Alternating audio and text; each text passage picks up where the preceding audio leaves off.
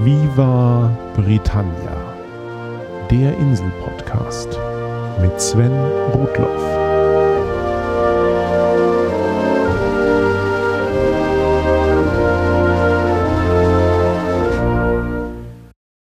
Herzlich willkommen zu Folge 39 von Viva Britannia, dem Podcast über Großbritannien und die Briten.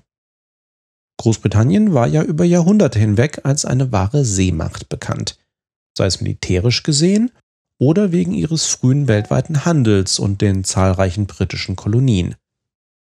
Kein Wunder also, dass ich schon längere Zeit einmal eine Folge zu diesem Thema machen wollte. Und den heutigen Reigen bunter Geschichten rund um die Briten auf See eröffnet eine aktuelle Nachrichtenmeldung, die mir vor kurzem zuflatterte.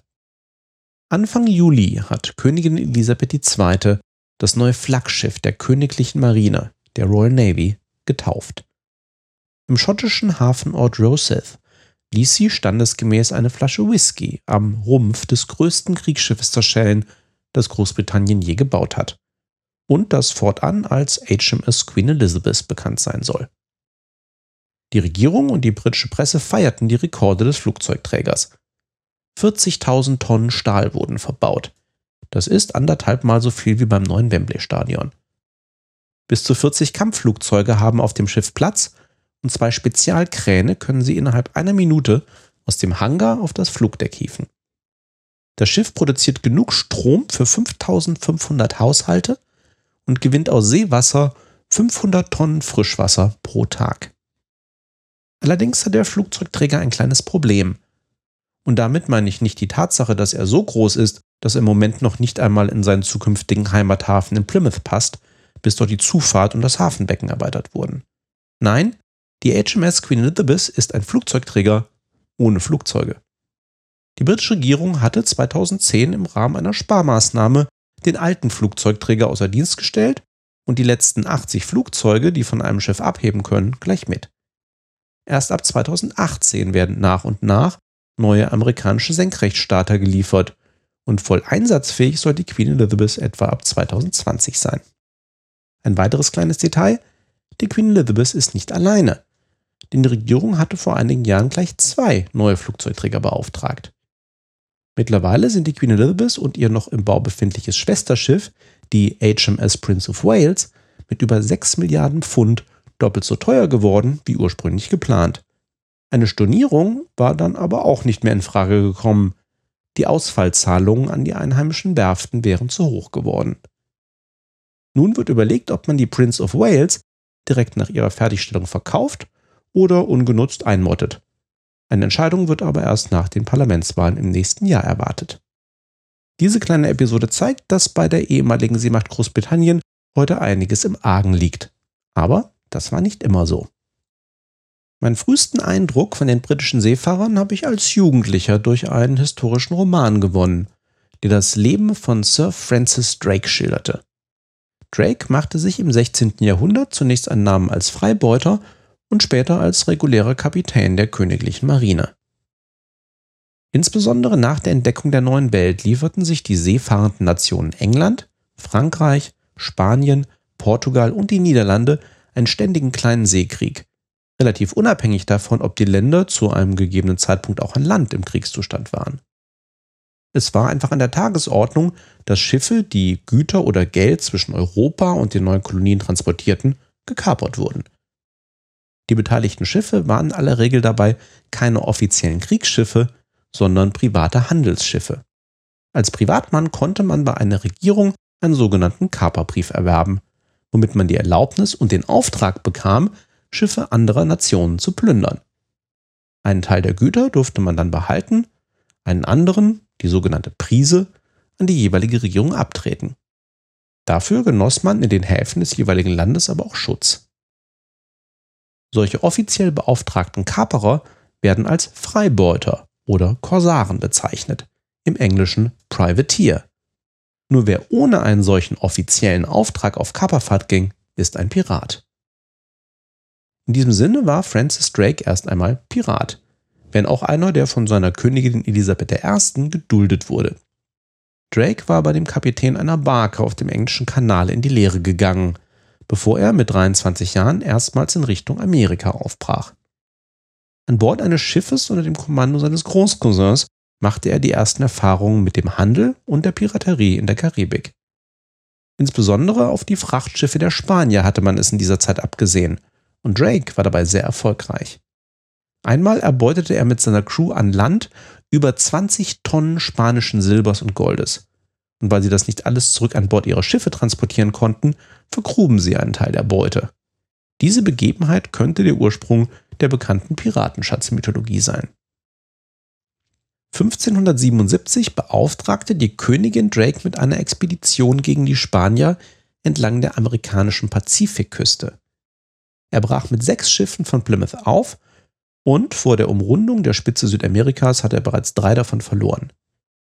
Beim Versuch, die Magellanstraße zu durchfahren, verlor er ein weiteres Schiff und eins musste umkehren. So blieb Drake nur noch ein einziges Schiff, um im Pazifik spanische Schiffe zu kapern und Häfen zu plündern. Aber auch das machte er wieder sehr erfolgreich.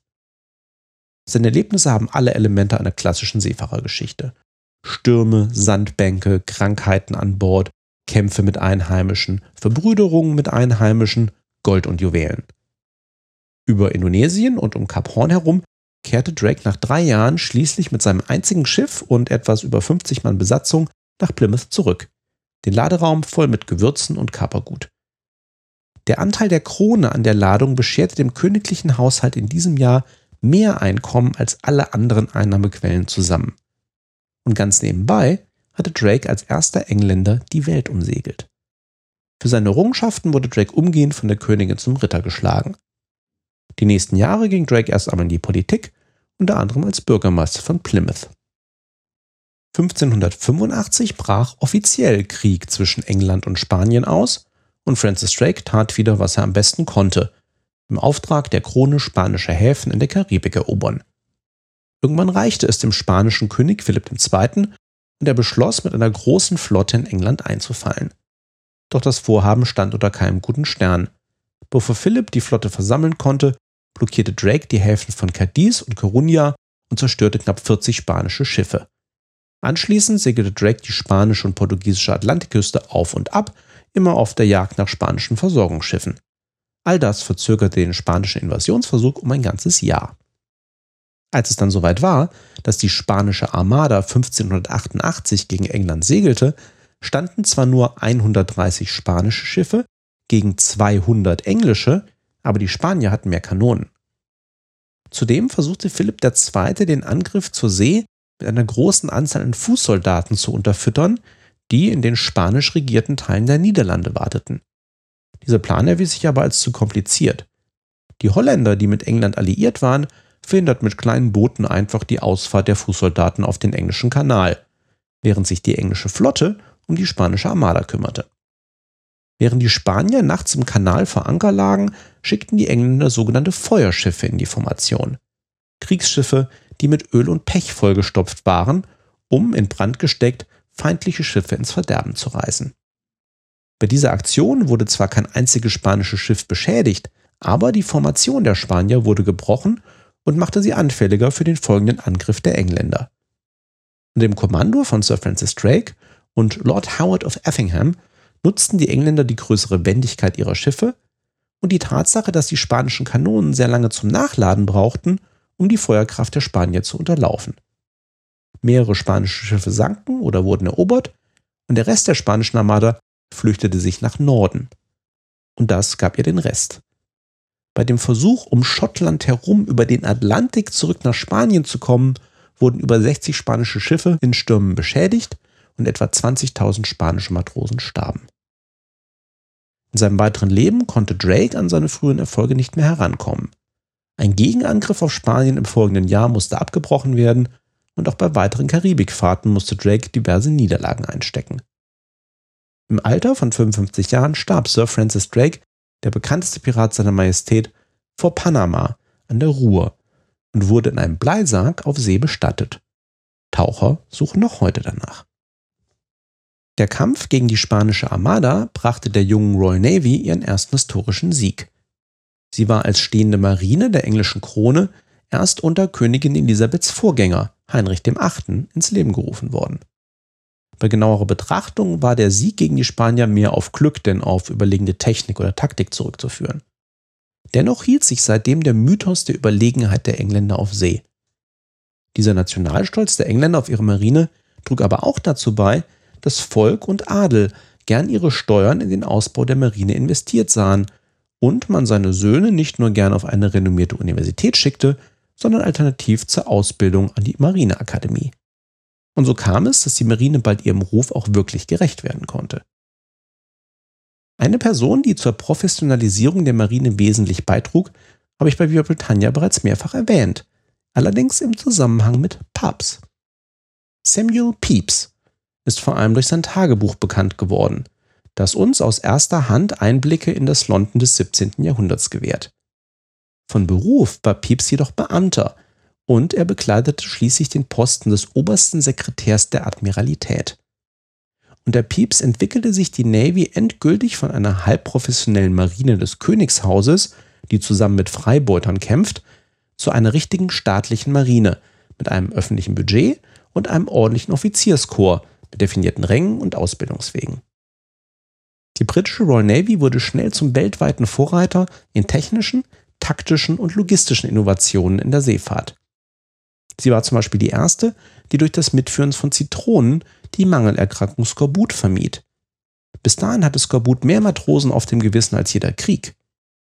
Die Verbindung der Royal Navy zu Zitrusfrüchten brachte den britischen Matrosen in der Karibik und den Vereinigten Staaten den Rufnamen Limeys ein, der sich schnell für die Briten insgesamt einbürgerte. Die gleiche Herkunft hat vermutlich auch die englische Bezeichnung Crowds für deutsche Seeleute und später alle Deutschen, da norddeutsche Schiffe statt Zitrusfrüchten vor allem Sauerkraut gegen Skorbut an Bord hatten. Zur Zeit der Napoleonischen Kriege war die britische Marine mit rund 600 Schiffen so groß wie die Flotten aller anderen Nationen zusammen. 1805 schlug sie in der berühmten Schlacht von Trafalgar die französisch-spanische Flotte vernichtend. Auch für die nächsten 100 Jahre sollte sie unangefochten auf den Weltmeeren herrschen. Durch die Vorreiterschaft der Briten in der industriellen Revolution waren sie auch mit die ersten, die über Schiffe aus Metall, mit Motorantrieb und detonierender Munition verfügten. In den beiden Weltkriegen spielte die britische Marine noch eine entscheidende Rolle, aber erste Schwächen zeigten sich schon. Die deutsche U-Boot-Flotte machte den Briten schwer zu schaffen, und zwischen den Weltkriegen fiel Großbritannien im Bereich Marinefliegerei hinter Japan und die USA zurück. Und die Verluste im Zweiten Weltkrieg und die anschließenden Finanzschwierigkeiten ließen die Flotte deutlich schrumpfen. Schon lange sind die Vereinigten Staaten die neue Supermacht auch zur See. In den 1960ern nahm Großbritannien das erste Atom-U-Boot in Dienst und während des Kalten Krieges war die Hauptaufgabe der Royal Navy die Sicherung des Nordatlantiks gegen sowjetische U-Boote. Seitdem nutzte die Navy ihre begrenzten finanziellen Mittel ihre Flotte so umzurüsten, dass sie auch wieder in weltweiten Krisengebieten zum Einsatz kommen kann. Zu dieser Initiative zählen auch die eingangs erwähnten neuen Flugzeugträger. Heute verfügt die Navy über etwa 80 Schiffe und 36.000 Mitarbeiter. Ihr zeremonielles Oberhaupt ist der Lord High Admiral, ein Posten, der seit 2011 nicht mehr von der Königin, sondern von ihrem Gatten Prinz Philipp ausgeübt wird. Das tatsächliche Oberhaupt der Seestreitkräfte ist der sogenannte First Sea Lord im Rang eines Admirals. Von den drei Marinestützpunkten auf der Insel ist Devonport in Plymouth nach wie vor der größte. Seit hier vor dem Kampf gegen die spanische Armada die englischen Kriegsschiffe angerten, wurde es zum Zentrum der Marine. Tatsächlich ist Devonport heute der größte Marinestützpunkt Westeuropas. Etwa alle zwei Jahre wird er der Öffentlichkeit für Führungen geöffnet. Wenn ihr nicht zu lange auf eure Dosis britische Marinegeschichte warten wollt, besucht lieber das National Maritime Museum in Greenwich bei London. Da kommt ihr das ganze Jahr über hinein, noch dazu kostenlos, und das berühmte Observatorium von Greenwich bekommt ihr gleich mit dazu. Jetzt aber mal genug des seefahrenden Militärs. Auch in der kommerziellen Seefahrt haben die Briten ihre Spuren hinterlassen. Nicht zuletzt durch die berühmt-berüchtigte East India Company. Wobei man aufpassen muss, denn es gab eine ganze Reihe von East India Companies. Die englische wurde im Jahr 1600 gegründet und ist damit die älteste. Die niederländische East India Company oder genauer die Vereinigte Ostindische Kompanie, abgekürzt VOC, wurde zwei Jahre später gegründet und sie war die größte. Daneben gab es vergleichbare Unternehmen mit ähnlichen Namen auch in Dänemark, Portugal, Frankreich, Spanien und Österreich. Das grundsätzliche Vorgehen all dieser Unternehmungen war ähnlich. Von der Struktur her waren sie Kapitalgesellschaften, im Englischen Corporations, in denen eine Vielzahl von Kapitaleignern Geld beisteuerten und entsprechend an den Gewinnen beteiligt wurden. Dieses Konstrukt war zur damaligen Zeit relativ neu. Die niederländische VOC war sogar die erste Aktiengesellschaft der Welt. Eigentümer waren in erster Linie Händler und reiche Aristokraten, während sich die Regierungen in der Regel aus den Geschäften heraushielten und sich mit den anfallenden Steuern zufrieden gaben. Die East India Companies erwarben von ihren jeweiligen Regierungen die Erlaubnis, im fernen Osten Handel treiben zu dürfen. Und in vielen Fällen bekamen sie sogar ein Handelsmonopol eingeräumt. Sie begannen damit, in der asiatischen Welt vor allem Hafenstützpunkte und Fabriken zu errichten. Im Laufe der Zeit bekamen sie immer mehr Macht, bis hin zu quasi staatlichen Rechten, wie dem Aufbau von Privatarmeen, der Errichtung von Kolonien, der Ausübung von Polizeigewalt und sogar dem Prägen eigener Münzen. Die East India Companies waren für über 200 Jahre de facto die Herrscher über die europäischen Kolonien in Asien. Das Verhältnis zwischen diesen Privatunternehmen und ihren jeweiligen Regierungen war nicht immer einfach, aber sie garantierten gute Steuereinnahmen und eine relativ kontinuierliche Versorgung des Heimatlandes mit wichtigen Gütern. Die britische East India Company machte ihr Geschäft vor allem mit Baumwolle, Seide, Salz, Salpeter, Tee und Opium. Trotz ihres Namens waren ihre wesentlichen Handelsregionen der indische Subkontinent und China. Das eigentliche Ostindien, das heutige Gebiet der indonesischen Inseln, war hingegen fest in der Hand der holländischen VOC. Bemerkenswert war vor allem der Opiumhandel. Großbritannien zahlte große Mengen an Geld an China für den Erwerb von Tee. Gleichzeitig war Opium in China sehr gefragt, aber der Handel war in China selbst verboten. Daraufhin errichtete die East India Company in Indien ein Monopol auf Opium, das sie dann über Mittelsmänner nach China schmuggeln ließ. Im Laufe der Zeit führte das zu zwei Opiumkriegen, in denen sich die Chinesen gegen diese illegalen Geschäfte zur Wehr setzten. Die Kriege endeten aber schließlich mit einer Freigabe des Opiumhandels in China. In Indien expandierte die East India Company immer mehr und zwischen 1757 und 1857 kontrollierte sie die Verwaltung weiter Teile des Landes. 1857 kam es dann jedoch zu einer breiten Rebellion, bei der lokale Angestellte und die Bevölkerung gegen die Company aufbegehrten.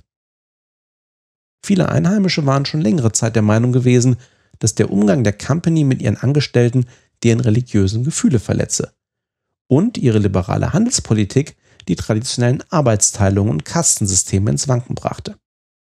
Der Tropfen, der das fast zum Überlaufen brachte, waren neue Munitionsverpackungen für die Waffen der Privatarmee der East India Company. Diese Privatarmee bestand zur Zeit des Aufstands aus etwa 50.000 Briten und über 300.000 sogenannten Sepoys, in Indien lebenden Hindus und Muslimen.